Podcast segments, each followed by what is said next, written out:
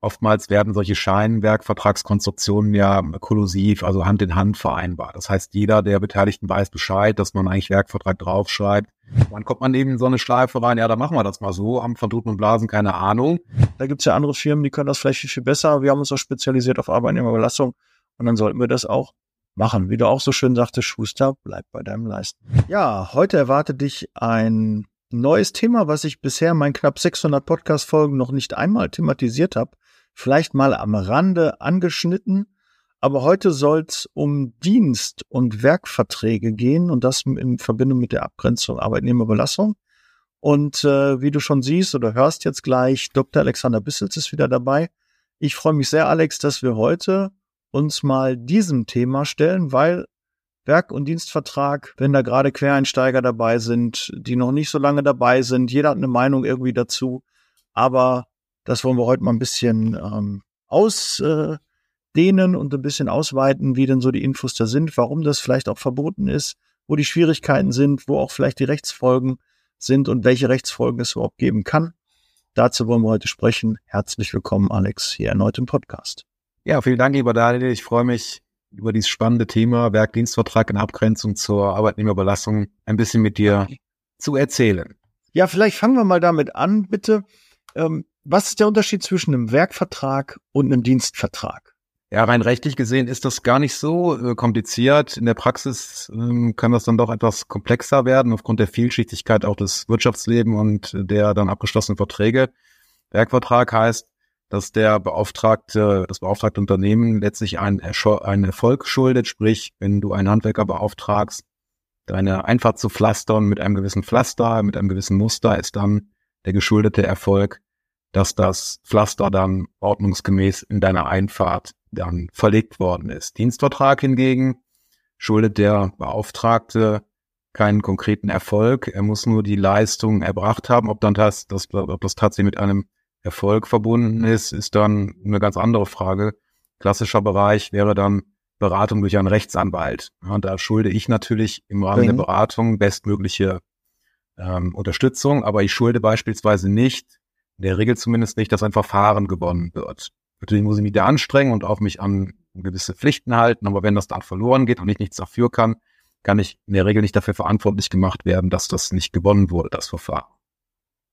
Ja, das ist jetzt erstmal die, die abstrakte Abgrenzung, wobei es natürlich auch typengemischte Verträge geht, wo es dann teilweise auf einen Erfolg ankommt und teilweise eben auch nur auf eine Dienstleistung.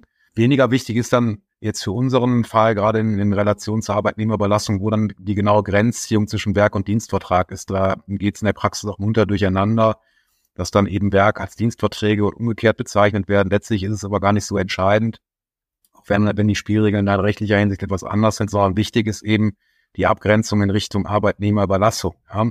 Und das ist natürlich relativ eindeutig zu fassen, denn bei der Arbeitnehmerüberlassung wird ja letztlich nur die Auswahl, die ordnungsgemäße Auswahl des dann zu überlassenden Zeitarbeitnehmers geschuldet, der auch dann bereitstehen muss, um dann bei den Kunden seinen Dienst zu verrichten. Damit endet ja sozusagen der Pflichtenkreis. Ich schulde als Personaldienstleister ja nicht, dass dieser Zeitarbeitnehmer dort vernünftig arbeitet und schulde auch nicht, dass der mit dem Gabelstapler nicht in ein Hochregal reinfährt. Das passiert natürlich, aber dafür bin ich ja nicht verantwortlich, sondern ich sage, hier ist der Mitarbeiter, der hat einen Staplerschein, äh, bitte ins Lager und los geht's. Ja. Also das ist natürlich ein ganz anderer Pflichtenkreis, den man da hat. Also man spricht ja von, von weisungsbefugt. Ne? Der Kunde ist dann meinem Mitarbeiter weisungsbefugt und wenn der natürlich sagt, hier, mach das und das oder er verpflicht, äh, verletzt seine Aufsichtspflicht und es passiert etwas, dann ist halt er ähm, dafür haftbar oder ist er schuldig oder weiß nicht, wie man da rechtlich da, darüber spricht. Aber ähm, das liegt dann nicht in unserer Verantwortung, weil wir ja ich dem Mitarbeiter sagen, er soll das und von A nach B das machen, diese Tätigkeiten machen. Alex, nochmal, weil, weil das ist für mir nie, mir nie richtig bewusst gewesen. Also Werkvertrag, okay, habe ich jetzt äh, verstanden. Aber das, was wir machen, ganz normale klassische Arbeitnehmerbelastung, da reden wir klassisch über einen Dienstvertrag. Ja, also da gibt's nicht noch irgendwie noch eine dritte Variante von, sondern, oder wir haben eine besondere Variante des Dienstvertrages, sondern das ist also klassisch Arbeitnehmerbelastung, sprechen wir von einem Dienstvertrag. Ja, im klassischen Sinne ist es ein, ein Dienstverschaffungsvertrag, der unter dem Überbegriff natürlich Dienstvertrag, Dienstleistungsvertrag firmiert, aber du verpflichtest dich sozusagen, eine, einen Mitarbeiter verfügbar zu machen, dass dann also die Arbeitskraft von einem Kunden genutzt werden kann, indem er dann diesen Mitarbeiter weisungsgebunden bei sich im Betrieb einsetzt. Also dass der Arbeitnehmerüberlassungsvertrag ist ein Unterfall des Dienstvertrages oder ein, ein Dienstverschaffungsvertrag. Ähm, so kann man das, ist natürlich alles bestritten, ist klar, aber so wird man das so, so sagen können. Aber das, die Abgrenzung zwischen diesen beiden Verträgen ist gar nicht so entscheidend, sondern die Frage ist ganz einfach, wenn gerade klassische Personaldienstleister, die auch Arbeitnehmer überlassen, sich dann das Feld insbesondere des Werkvertrages erschließen müssen, wo ja auch Mitarbeiter eingesetzt werden können. Es ist ja nicht immer nur so, wie jetzt in meinem Beispiel, dass das Ein-Mann-Betriebe sind, der Pflasterer kommt und legt dann das Pflaster, sondern es kann ja sein, dass der gewisse Angestellte hat, Gesellen hat, die das dann für den überleben, dann sind das, übernehmen, dann sind das ja seine Angestellten, die in seinem Auftrag handeln und dann eben diese Arbeit verrichten, die er auch anweisen kann. Er sagt dann bitte, geht zum Bissels und legt das Pflaster dann da und dahin und dann machen die Mitarbeiter das. Also das ist eben der entscheidende Unterschied. Ähm, mit Blick auf die Weisungshoheit äh, bei der Arbeitnehmerüberlassung wird das Weisungsrecht eben auf den Kunden übertragen, derselbe ist dann auch ausübt. Beim Werkvertrag bleibt das Weisungsrecht eben beim Beauftragten, der dann wiederum Weisungen an seine Mitarbeiter geben kann, die dann das Werk herstellen sollen. Und da haben wir ja so eine gewisse äh, Problematik, wo liegt das Weisungsrecht, denn das ist ja auch nicht ganz unbekannt, dass sich dann Personaldienstleister, die jetzt einen Schwerpunkt in der Arbeitnehmerbelastung haben, auch Werkverträge anbieten möchten. Das ja teilweise auch machen, weil dann eben Bedarfe des Kunden auch gedeckt werden, die ausdrücklich oftmals anfangen, könnt ihr einen Werkvertrag anbieten. Ja, ja, das ist das Klassische. Ähm, das auch, wo, wo ich das halt immer unterscheide, können wir das denn überhaupt weil, so wie ich es weiß, wie du auch gerade es bestätigt hast, im Werkvertrag müssten wir unseren Mitarbeiter anweisen, was er zu tun hat. Und das können wir ja fachlich eigentlich gar nicht. Es sei denn, es sind marginale, einfache Tätigkeiten, aber das heißt ja, wir müssten die ganze Schicht komplett äh, vor Ort sein, müssten ähm, irgendwie Anweisungen geben und da passiert halt häufig, ähm, dass auch dann der Kunde die Anweisung gibt, weil er sagt, hier, da gibt's Änderungen, jetzt nicht mehr grün, sondern rot. Und das müsste eigentlich dann ja von bei einem Werkvertrag müssten wir das ja machen. Und häufig ist es dann so, dass es ja eigentlich dann der Kunde eher macht, weil der halt auf die Veränderung schneller reagieren kann und die Ansprüche da hat und dann auch sehr nah dran ist an den Mitarbeitern. Und das ist immer so aus meiner Sicht immer so der größte Knackpunkt. Richtig? Korrekt, ja. Also der, der klassische Personaldienstleister, der Arbeitnehmerüberlassung betreibt, der kann Arbeitnehmerüberlassung, kennt die Tarifwerke, BAP, IGZ, weiß, wie es abgerechnet wird. Oftmals endet dann aber auch das Know-how, was dann Personaldienstleister bereithalten und auch anbieten können. Also es kann dann, wie du gerade sagtest, mit gewissen Schwierigkeiten verbunden sein, wenn man dann äh, im Werkvertrag auf Wunsch des Kunden dann ein Lager zu führen hat. Äh, und Lager führen heißt ja nicht einfach nur Mitarbeiter hinstellen, sondern da geht es dann darum, wie gewisse Abläufe in diesem Lager sind, diese zu verantworten, zu leiten, zu disponieren, Mitarbeitern Anweisungen zu geben, wo was hinkommt, möglicherweise auch mit Maschinen umzugehen, die man vielleicht auch gar nicht selber hat, sondern die man sich dann, dann auch beschaffen muss, beziehungsweise dann vom Kunden ja überlassen bekommt. Und da geht es dann natürlich schon los, dass es da in, in so gewisse Abgrenzungsschwierigkeiten geht. Du hast es richtig drauf im Vertrieb. Du hast Bock, Teil etwas Großen zu werden. Dann sollen wir uns auf jeden Fall kennenlernen, denn ich suche Unterstützung für mein Team und wir können gemeinsam ein tolles Zeitarbeitsunternehmen aufbauen. Wenn du Bock darauf hast, melde dich gerne Unterhalb des Videos findest du den Link. Bis gleich. Ciao. Alex, ist es denn auch so, ähm, so wie ich das so mitbekommen habe, dass äh, ja gerade auch das Arbeitnehmerbelastungsgesetz ja so ausgerichtet ist, dass der Arbeitnehmerbelastungsvertrag im Vorfeld von beiden Seiten ja unterschrieben werden muss, um auch einfach zu vermeiden, dass äh, man dann im Nachgang sagt, ja, oh, eigentlich hätten wir einen Werkvertrag, aber das hat nicht so geklappt. Aber guck mal, wir haben noch eine Lizenz für Arbeitnehmerüberlassung. Hier habe ich auch eine Unterschrift und äh, alles ist wieder gut und ähm, der Dienstleister ist da ähm, wieder ja. rechtlich sicher aufgestellt. Ist es deshalb so entstanden, dass man sagt, okay, der Überlassungsvertrag muss im Vorfeld von beiden Seiten unterschrieben werden, um diesen Werkvertrag halt zu verhindern? Ja, du sprichst da einen, wichtigen Punkt an, ähm, nämlich die sogenannte Fallschirmlösung. Ich sage mal so, bis zur großen ALG-Reform im Jahr 2017 war es ja durchaus eine anerkannte Praxis, dass viele Dienstleister Werkverträge insbesondere abgeschlossen haben, möglicherweise auch sehenden Auges, dass eigentlich gar kein echter Werkvertrag abgeschlossen wird, sondern dass es perspektivisch eben darauf ausgerichtet ist, dass zumindest Mitarbeiter verdeckt dem Kunden überlassen werden. Also man sagt, ich führe dein Lager, aber man weiß schon ganz genau, ich kann das gar nicht. Wenn die Mitarbeiter dort aufschlagen, werden die in den Betrieb integriert und dann einfach wie eigene Mitarbeiter dort angewiesen. Und wenn das dann aufgeflogen ist, so war dann die Lösung, die auch dann von der Rechtsprechung weitgehend akzeptiert war, hat man dann aus der Hinterhand die Arbeitnehmerüberlassungserlaubnis hervorgeholt und gesagt, ja, äh, uns eigentlich egal, ob wir da jetzt verdeckt was veranstaltet haben, was vielleicht was anderes ist, als wir vereinbart haben. Es wäre zumindest zulässig gewesen. Schaut her, wir haben hier unsere Arbeitnehmerüberlassungserlaubnis. Wir hätten also auch äh, überlassen können und ist dann zumindest keine illegale Arbeit gewesen. Und das war eben von der Rechtsprechung, wurde das gebilligt, die sogenannte Fallschirmlösung. Der Gesetzgeber fand das natürlich nicht so toll, dass man, muss man so zu sagen, ordnungspolitisch nicht gut, dass man pro forma Werk- und Dienstvertrag draufschreibt und dann eben verdeckt Arbeitnehmer überlässt und hat das Ganze eben abgeregelt äh, durch die ALG-Reform, indem er sagt, naja, auf diese Arbeitnehmerüberlassungserlaubnis kannst du dich nur berufen, wie du gerade schon gesagt hast, wenn du dann einen Arbeitnehmerüberlassungsvertrag abschließt, dort ausdrücklich reinschreibst, wir betreiben Arbeitnehmerüberlassung und wir konkretisieren dann die in diesem Rahmen zu überlassenen Mitarbeiter per Namen, also die Konkretisierungspflicht. Die soll genau eben diesen Wildwuchs in Anführungsstrichen vermeiden, dass sich dann Personaldienstleister anschicken und dann über vermeintliche Werk- und Dienstverträge verdeckt Mitarbeiter überlassen. Das war eben die Reaktion auf derartige Geschäftspraktiken, die damit natürlich auch eingefangen werden konnten und demgemäß ja auch vom Markt, ich will sagen verschwunden sind, aber dann zumindest stark rückläufig sind. Ist es dann nicht auch meist immer so, so nehme ich das immer wahr, wenn ich eine Anfrage für einen Werkvertrag bekommen habe von einem Kunden, war ihm eigentlich immer Arbeitnehmerbelastung zu teuer. Ähm, das waren meist die Firmen, die Geld sparen wollten, die günstiger äh, Mitarbeiter haben wollten. Ja. Und äh, die kommen dann meist immer auf den Trichter, okay, lass uns doch im, im Werkvertrag zusammenarbeiten. Wo, wo kommt da die, die Motivation her? Wo, wo spart er sich denn das Geld? Ja, es ist natürlich so, dass das ALG sehr, also sehr regulativ strukturiert ist. Ähm, du hast dort viele Vorschriften zu beachten, dass du da internen Aufwand hast, um die Mitarbeiter dann zu administrieren, zu rekrutieren, zu überlassen und natürlich auch, das ist dann der entscheidende Punkt, dass du natürlich jetzt in der Vergangenheit auch recht stramme Vergütungssätze in, in den Tarifverträgen hast. Also wir hatten sehr gute Lohnerhöhungen in den letzten Jahren in den Tarifrunden. Heißt, Zeitarbeit ist auch jetzt, was das Lohngefüge betrifft, teurer geworden.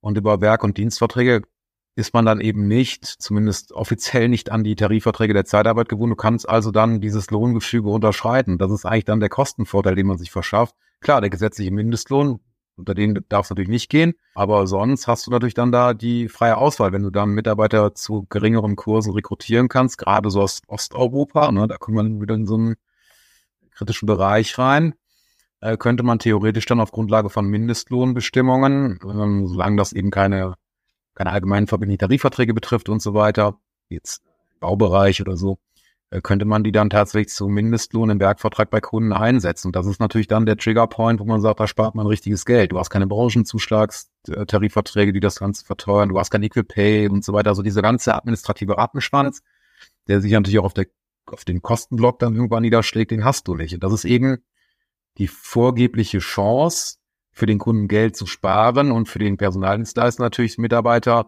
in Anführungsstrichen in Einsätze zu bekommen, dann aber de facto in Werk- und Dienstverträgen, die als solche dann deklariert werden, aber halt als Arbeitnehmerüberlassung verdeckt durchgeführt werden. Na, das ist der, der Grund, warum man das macht. Okay, Kosten das war mir gar nicht so bewusst, dass man sich gar nicht dann an die an die Mindestlöhne etc. auch halten muss. Das ist mir bin ich ehrlich neu. Ich habe die Werk. Ja, doch, die Mindestlöhne, also aber, aber nicht, nicht, nicht an die Mindestlöhne der Zeitarbeit. Ja. Klar, an den gesetzlichen Mindestlohn schon. Und wenn es branchenspezifische Mindestlöhne gibt, auch. Mhm. Aber die gibt's ja nur in ausgesuchten Branchen, nicht flächendeckend. Da ist dann eben nur der gesetzliche Mindestlohn die Untergrenze, der ja auch im Vergleich zur Zeitarbeit weit drunter liegt. Okay, gut. Okay, dann kann man zumindestens schon mal die, die Intention äh, da verstehen. Aber ähm, so wie mir auch bekannt ist, ist es ja auch so in einem Werkvertrag, dass Konventionalstrafen zum Beispiel, wenn gewisse Dinge nicht äh, passieren, ähm, auch verhängt werden können, die in den Werkverträgen dann ähm, ausgehandelt sind. Auch das birgt natürlich auch für die Zeitarbeitsfirma äh, ein großes Risiko. Und brauche ich eigentlich für die Werkverträge, bräuchte ich überhaupt die Erlaubnis zur Arbeitnehmerbelastung? Also um die zweite Frage vorzuziehen, nein, brauchst du nicht. Das ist ein, ein gesetzlich kaum regulierter Bereich. Das macht das Ganze ja auch so, so mhm. interessant, mhm. weil man dann eben nicht in dem Gefühl des ALG hängt, sondern mehr oder weniger auf Grundlage des BGBs sehr viel frei gestalten kann, ohne Erlaubnis. Und du sagst gerade zu Recht, die Vertragsfreiheit ermöglicht es auch, dann Vertragsstrafen vorzusehen, die man natürlich äh, aus aus Sicht des beauftragenden Unternehmens ganz gerne drin hat, um dann sicherzustellen, dass dann eben auch vernünftig gearbeitet wird und wenn nicht, dass man dann sozusagen eine Kompensation dafür bekommt. Aber letztlich ist es natürlich so, oftmals werden solche Scheinwerkvertragskonstruktionen ja kollusiv, also Hand in Hand vereinbart. Das heißt, jeder der Beteiligten weiß Bescheid, dass man eigentlich Werkvertrag draufschreibt, aber dann tatsächlich verdeckt Arbeitnehmer überlässt und dann wird man da wahrscheinlich auch ein bisschen maßvoller vorgehen, was dann Vertragsstrafen oder sonstige Pflichtverletzungen betrifft, sondern das wird dann hingenommen, weil es sozusagen zum Business dazugehört, ne? weil man eben weiß, es wird eigentlich ein echter Werkvertrag hier beabsichtigt und gelebt. Das sind natürlich so Konstruktionen, die, die, die nicht nur rechtswidrig, sondern die und auch nicht nur Geschmäckle haben, sondern die dann auch schnell in so einen ja, illegalen Bereich reingehen können, gerade wenn dann auch Lohndrückerei betrieben wird und so weiter. Aber das ist ja nicht immer nur von einer Böswilligkeit geprägt, sondern es gibt ja durchaus Bereiche, wo man sagen kann, man kann als Dienstleister auch Werk- und Dienst, Dienstverträge anbieten. Wenn man beispielsweise ein gewisses Know-how vorhält und man dann gesagt bekommt, du, ich source jetzt meinen mein Logistikbereich an dich aus, lieber Dienstleister, und du bespielst dann den gesamten Logistikbereich mit deinem Personal. Da wird man schon sagen, das ist ein in sich geschlossenes, abgrenzbares, ein, ein in sich geschlossen abgrenzbarer Bereich, den man mit eigenen Mitarbeitern dann bespielen kann, ohne dass man dann Gefahr läuft, dass es da zu Vermengungen von Weisungen oder der Prozesse kommt. Man muss dann eben nur ein gewisses Know-how haben, braucht dann vielleicht fähige Vorarbeiter, Schichtführer, die aus dem Lagerbereich kommen, die dann ähm, eine gewisse Erfahrung haben, wie das dann funktioniert. Das ist dann auch die Schaltstelle zwischen dem Dienstleister und dem Kunden, dass der Kunde eben auch sagen kann, ja, was passiert denn hier, was brauchen wir hier oder was für ein Volumen haben wir, damit man planen kann. Natürlich muss da Austausch stattfinden, damit also auch im Werkvertrag vernünftig gearbeitet werden kann. Und der Vorarbeiter, Schichtführer, Werksleiter disponiert, führt und gibt Weisungen dann weiter an diejenigen, die da mit Gabelstapeln durch die Gegend fahren, ohne dass aber dann ein direkter Durchgriff des Kunden auf diese Mitarbeiter erfolgt. Das ist eben der Unterschied. Es muss eben eine abgrenzbare Leistung sein, die nicht darin bestehen kann, Mitarbeiter zur Verfügung zu stellen, sondern es muss eben was Unabhängiges sein, ein äh, auf Erfolg gerichtetes Gewerk oder eine Dienstleistung muss eben dann erbracht werden. Abgrenzbar, selbstständig und nicht weisungsbestimmt. Mhm. Okay, das ist also die die Abgrenzung, die da auch ähm, dann passiert. Ja, du hast das, also man, man hat ja gerade so im Logistikbereich gibt's ja auch so Konstruktionen, wenn du eine eigene Lagerhalle hast, okay, da, da kann man sagen, das ist abgrenzbar, da sind nur deine Mitarbeiter, da hast du, schwingst du das Zepter und weist an. Das wird natürlich schon kritischer, wenn man in Lagerhallen geht und die Gänge eins bis fünf werden dann von den Stammbeschäftigten gemacht und die Reihen sechs bis zehn werden dann von Dienstleistern bespielt im Rahmen des Werk- und Dienstvertrages kann man alles machen, kann das abgrenzen. Aber die Gefahrenlage ist natürlich eine ganz andere. Wenn dann in Gang 5 auf einmal eine Palette kaputt geht, umkippt oder dass da irgendwie einen größeren Schaden gibt, dann fragt man dann mal den nebenan arbeitenden, im Werkvertrag tätigen Mitarbeiter der Fremdfirma, kannst du mal mit dem Gabelstapler kommen? Kannst du ihm mal beim Wischen helfen? Kannst du mir mal das und das holen? Und da kommt man dann in so eine Verquickung von Arbeitsabläufen, Weisungen im übertragenen Sinne, die dann eine genaue Abgrenzbarkeit nicht ermöglichen. Und dann ist man eben relativ schnell in so einem Graubereich. Äh, findet hier noch ein Werk- und Dienstvertrag statt oder ist das schon eine Arbeitnehmerüberlassung? Klar, das ist jetzt hier, ich sage jetzt mal ein Exzess, ne, in einer besonderen Situation, weil es da einen Notfall in Anführungsstrichen oder einen Unfall gab. Klar, ne, da, da kann man sagen, ja, diese Einzelfälle, die sind nicht beachtlich, sondern es muss schon wesenstypisch sein. Es muss da regelmäßig zu Weisungen kommen. Also so Einzelfälle können man dann auch mal großzügig ausixen. Aber dennoch, je länger so Aufträge andauern, wenn dann auch gleiche Personen dort beschäftigt werden, desto eher kennen sich die Leute auch, desto eher wird man dann Hand in Hand arbeiten und dann sich unterstützen, helfen und so weiter. Das ist eben genau das, was eben vermieden werden soll. Man kann Werk- und Dienstverträge anbieten, parallel zur Arbeitnehmerüberlassung. Aber man muss eben gewisse Vorkehrungen treffen, dass es tatsächlich auch abgrenzbar bleibt und nicht nur auf dem Vertrag so ausschaut, sondern auch so gelebt wird. Und das hat eben viel mit Prozessgestaltung, mit Prozessüberwachung und auch Optimierung von Prozessen zu tun. Ist also arbeitsintensiv. Erfordert eben Know-how, erfordert, dass man sich mhm. kümmert. Und das können viele Dienstleister eben nicht, sondern die können eben Mitarbeiter rekrutieren, Aufträge suchen, Mitarbeiter hinschicken, aber die können nicht darüber hinausgehende Dienst- und Werkleistungen vor Ort anbieten. ich will nicht sagen, dass es nicht geht, aber da muss man eben sich drum kümmern. Ne? Also man kann nicht Werkvertrag draufschreiben, man schickt da zehn Leute hin und der Rest wird dann vor Ort geregelt von dem Kunden nämlich. Das sind so die Klassiker, wo man sagt, funktioniert nicht. Ne? Also jetzt mal auch so eine, so eine Anfrage, da ging es dann äh, Unternehmen, in, die haben Süßigkeiten hergestellt und dann ging es auch darum, ja, wie können wir denn den Werkvertrag das so strukturieren, dass Mitarbeiter dann im Werkvertrag bei uns unterwegs sind. Da habe ich auch gesagt, ja, das ist natürlich möglich, aber dann muss man da eine abgrenzbare Organisation schaffen. Wenn ihr da eine Produktionsstraße übernehmt und sagt, hier werden dann die Schokobonbons oder die Schokolinsen dann gefertigt und verpackt und so weiter, kann man das sehr wohl machen. Aber nicht, wenn dann gleichzeitig noch äh, Stammbeschäftigte mit am Band stehen, möglicherweise die Kartonage zusammenfalten, die dann weiterreichen und dann verpackt der nächste und gibt's weiter. Also da muss man natürlich auch sehr auf die Arbeitsprozesse hm, schauen. Letztlich kann man ja jeden Arbeitsschritt atomisieren, sage ich mal. Ich habe jetzt den Werkvertrag, packe ein, ein, ein, ein, ein Bonbonkarton oder eine Bonbonpackung in einen Karton und reiche den dann weiter. Dann ist das Verpacken in den Karton ein Werk. So wird es zumindest dargestellt. Ist es natürlich nicht, weil das dann irgendwie Bestandteil eines laufenden Prozesses ist. Und äh, das natürlich dann hinsichtlich der Abgrenzbarkeit schwierig ist, aber theoretisch könnte man aus jedem Arbeitsschritt natürlich ein Werk machen. Aber so funktioniert das nicht, weil das dann zur Atomisierung hinausläuft und das macht die Rechtsprechung, das machen die Behörden auch nicht. Wer, wer kontrolliert das denn, Alex? Wer, wer, wer hat ein Auge da drauf und äh, wer kommt dann und stellt dann fest, ey, das ist ke kein Werkvertrag, was ihr macht, sondern äh, das ist äh, klassische Arbeitnehmerbelastung, was ihr macht. Ja, das ist primär Kontrollpflicht ähm, des Zoll, Zolls, ne? der, der sich dann anschickt, äh, das mal zu überprüfen. Und da gibt's ja doch einige Anführungsstrichen auffällige Branchen, die dann auch ganz gerne mal verstärkt und verschärft angesehen wird. Und das ist unter anderem, ja, weil ich gerade schon mal gesagt habe, der Logistikbereich, das ist Reinigungsbereich und so weiter, gerade wo man auch ja oftmals dann osteuropäische oder ausländische Mitarbeiter dann äh, mit beschäftigt, ne, weil dann auch gewissermaßen Ausländer aufenthaltsrechtliche Fragen dann im Raum stehen und da kann es durchaus mal sein, nehmen wir mal wieder so einen Logistikbetrieb, dass der Zoll dann da mal einmarschiert und dann eben auch schaut, was sind denn hier für Fremdkräfte unterwegs und sich bei der Gelegenheit auch mal anschaut, naja, zeig mir mal die Werkverträge, zeig mir mal die Abrechnungen, zeig mal die Mängelrügen, zeig mal die Aufträge und bei der Gelegenheit dann sagt, naja, das ist aber alles nicht so sauber, was hier, was hier abgebildet wird, sondern da bewegen wir uns im Bereich der illegalen oder verdeckten Arbeitnehmerüberlassung und das dann eben Folgewirkungen für den Dienstleister und natürlich auch für den, für den Kunden dann hat, der da. Also das ist nicht vergnügungssteuerpflichtig. Äh, ist natürlich von gewissen ja. Zufälligkeiten abhängig, klar. Das können Routinekontrollen sein, wo es auffällt, aber es können natürlich auch über Anzeigen oder anonyme genau, Hinweise das erfolgen. Whistleblower ne, mittlerweile könnte ja auch ein unzufriedener Mitarbeiter genau. mal so einen Kommentar da lassen und sagen, da ist aber irgendwas, glaube ich, nicht so so richtig, wie man das ausleben soll. Da gibt es ja genügend Mitarbeiter, die haben so eine gewisse Bauernschleue. Und wenn du die dann verärgerst und die dann sagen, du, ich äh, bin ja hier tätig, das ist hier kein Werkvertrag, das ist Arbeitnehmerbelastung, ich kriege meine Anweisung vom, äh, vom Kunden und nicht von, von einem Mitarbeiter, der bei meinem Unternehmen beschäftigt ist, dann wird schon schwierig.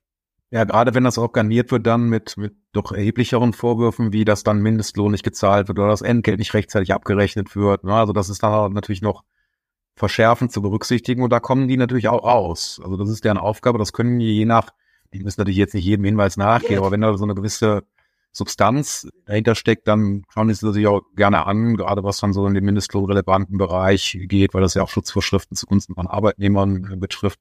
Also das ist nicht so vergnügungssteuerpflichtig, weil das ja auch alles mit Ordnungswidrigkeiten garniert wird. Ne? Fiktion von Arbeitsverhältnissen spielt da eine Rolle. Also da hat man ja so ein ganzes Bündel an Rechtsfolgen, die dann auf einen reinprasseln und gerade wenn es dann, ich sag mal, so ein, so ein Gemischtwarenladen ist auf Dienstleisterseite, der AÜ und Werkvertrag anbietet, ist natürlich auch schnell die Erlaubnis dann weg, wenn man dann bei solchen Machenschaften erwischt wird. Muss man ja auch wie, wie stehen denn die, die Verbände dazu?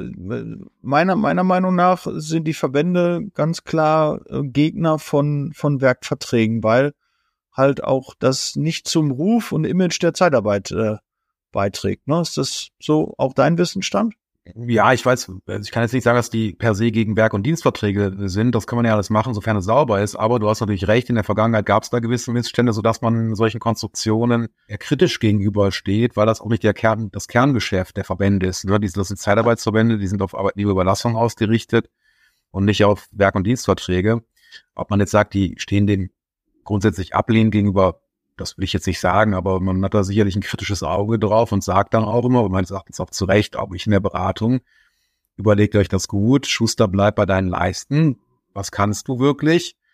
Nämlich Arbeitnehmerüberlassung im Wesentlichen und musst dir gut überlegen, ob du dich dann in, in so einen Werkvertrag reinbegibst, wo du ja keine Ahnung hast. Natürlich kann man sich dann Know-how aneignen, indem man durch gewisse Erfahrungen dann da sich da reinarbeitet oder dann externes Know-how einkauft. Aber das ist natürlich auch wiederum, was ja dann viele auch scheuen, mit Mühe und insbesondere finanziellen Aufwendungen verbunden, die man ja auch möglichst gering halten wird. Und dann kommt man eben in so eine Schleife rein, ja, da machen wir das mal so, haben von und Blasen keine Ahnung, wird dann verselbstständigt sich und dann ist man da in dieser verdeckten Arbeitnehmerüberlassung drin, obwohl man eigentlich Werkvertrag draufgeschrieben hat, was aber da nicht zählt. Es kommt nicht darauf an, wie man das Kind nennt, sondern wie es tatsächlich gelebt wird.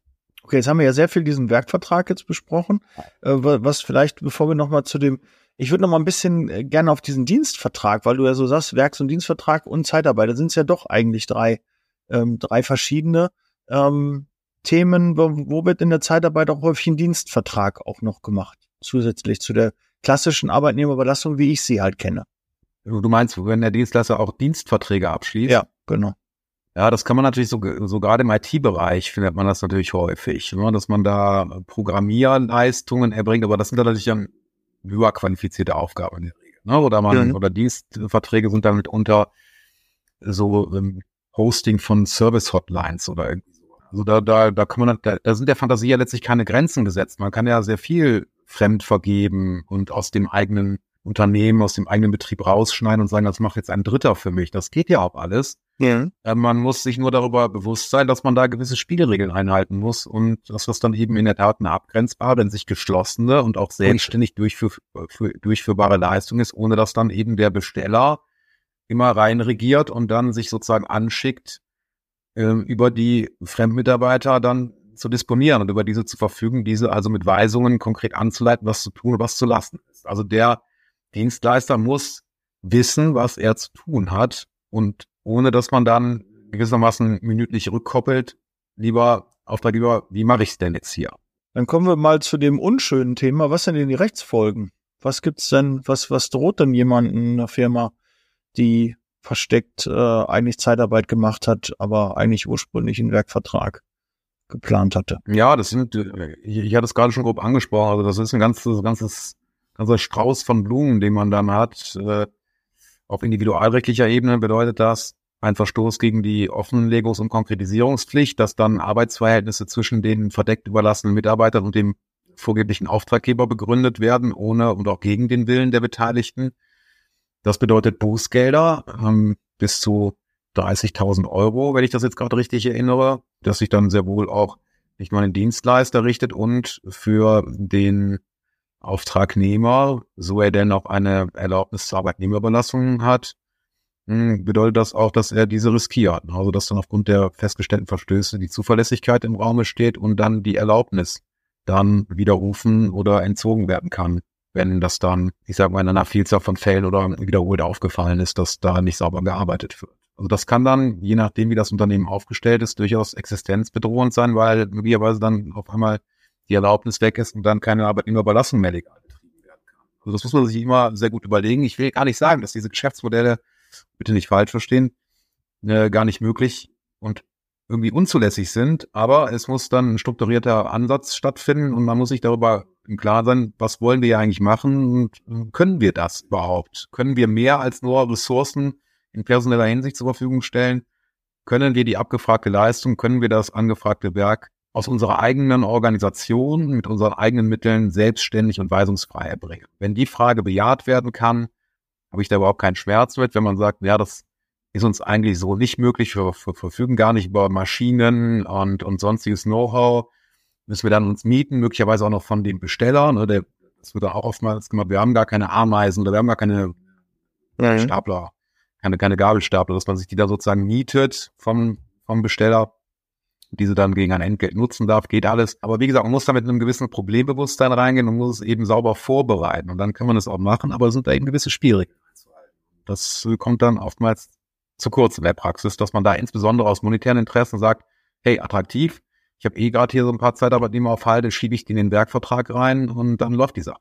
Weil da eben der Bedarf auch kundenseitig angemeldet wird. Ja, ja, das äh, ist häufig, dass, dass die Kunden dann auf die Idee kommen, die haben dann immer solche Ideen.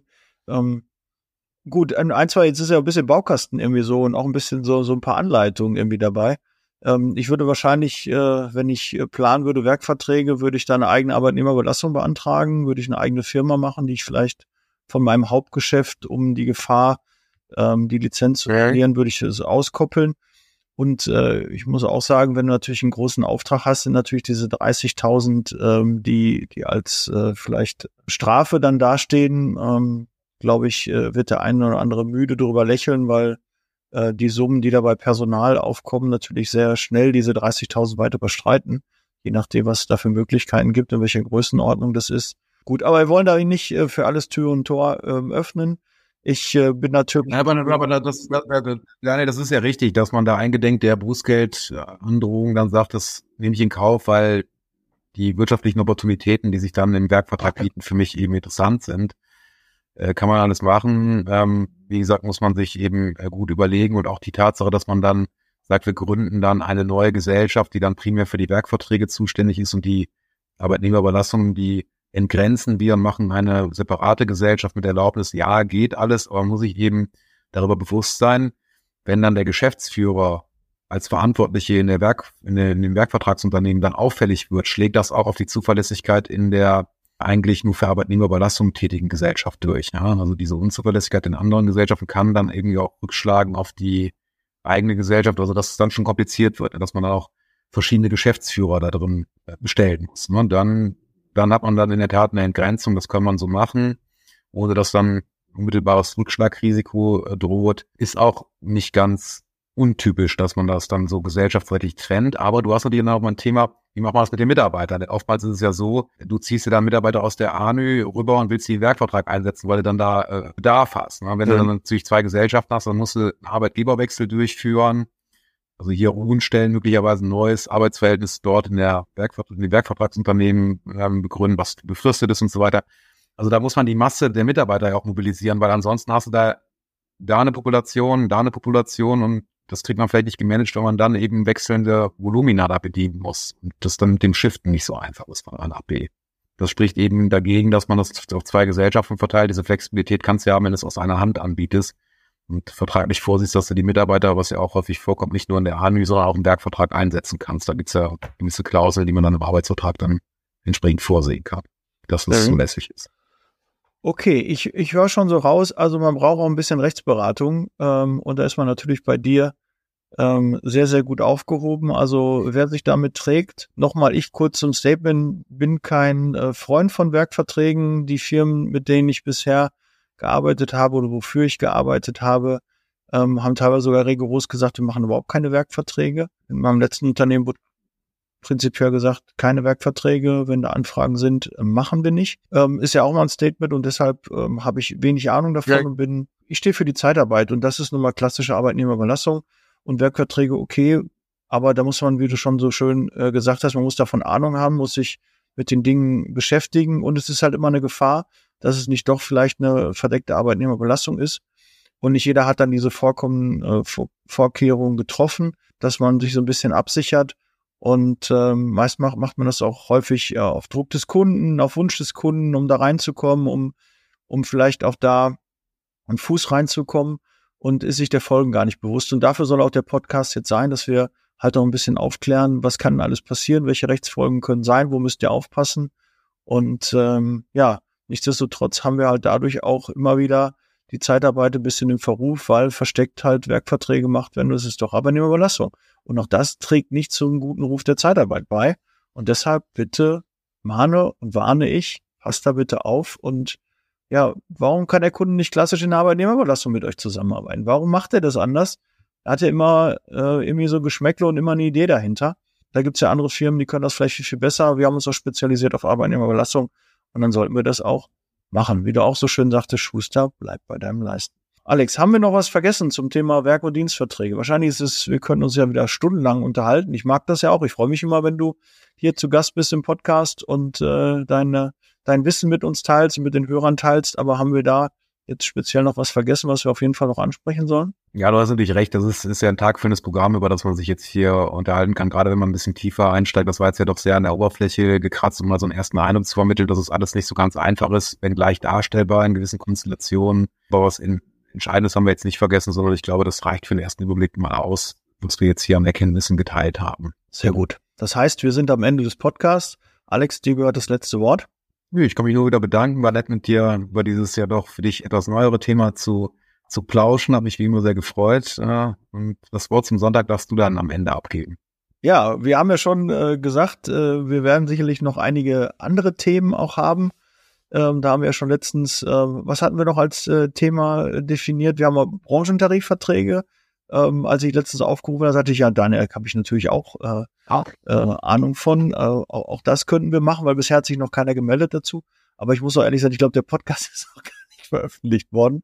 Deshalb jetzt zu dem Zeitpunkt, wo Gut. ihr diesen Podcast hört, werdet ihr wahrscheinlich äh, den Aufruf äh, mittlerweile mitbekommen haben. Aber wir haben einen der letzten äh, Podcast gesagt, dass wir auch die Branchentarifverträge äh, können wir ja gerne auch mal ähm, hier im Podcast ein bisschen näher beleuchten, weil ich sehe da, da gibt es so viele, da kenne ich mich nicht so aus. Maximale Überlastungsdauer ist da auch verändert und und und. Da muss man einfach äh, einen Experten haben, der mehrere halt im Blick hat. Ähm, aber wir hatten noch ein Thema, Alex, gehabt. Ne? Ich glaube, wir hatten noch ein, zwei Dinge. Da mussten wir mal kurz auf die Sprünge helfen, welche Themen wir da noch im Auge hatten. Probezeit war zum Beispiel auch noch. Ja. Ne? Probezeit, genau. Ja, das haben wir, wir zuletzt drüber gesprochen. Aber wir haben ja noch ein paar auf der Agenda, aber da müsste ich auch noch mal drauf schauen. Alles gut. Oder ihr schreibt in die Kommentare, was ihr euch wünscht, oder ihr, ihr schickt mir eine, WhatsApp oder, oder Alex äh, eine Nachricht. Und dann werden wir das Thema äh, uns dem Thema widmen. Vielen Dank, Alex. Ja, gut 40 Minuten sind wir jetzt wieder geworden. Aber wir, haben, wir wird auch ein bisschen gekürzt. Vielleicht sind wir jetzt bei 38 oder 39. Ähm, aber äh, mal musste ja mal auch mal Werk- und Dienstvertrag im Podcast dran. Und äh, nach gut 600 Folgen war es dann auch mal so weit. Ja, schön, dass wir uns diesem Thema mal ein bisschen äh, nähern konnten. Bereit für Zeitarbeit? Bleibt gesund, viel Erfolg. Ich wünsche euch einen schönen Jahreswechsel, weil ich vermute mal, es wird so jetzt um den Jahreswechsel rauskommen. Ich habe mir mittlerweile bei den Interviews so fünf, sechs Wochen Vorlauf und deshalb vermute ich mal, wird es jetzt gerade zum Jahreswechsel sein. Also habt eine tolle Zeit, einen schönen Jahreswechsel. Und äh, dir, Alex, weiterhin viel Erfolg. Wir hören und sehen uns im nächsten Podcast. Alles klar. Vielen Dank, lieber Daniel. Ciao. Ciao. Der Podcast wurde unterstützt von HR4U, ihrer HR-Software.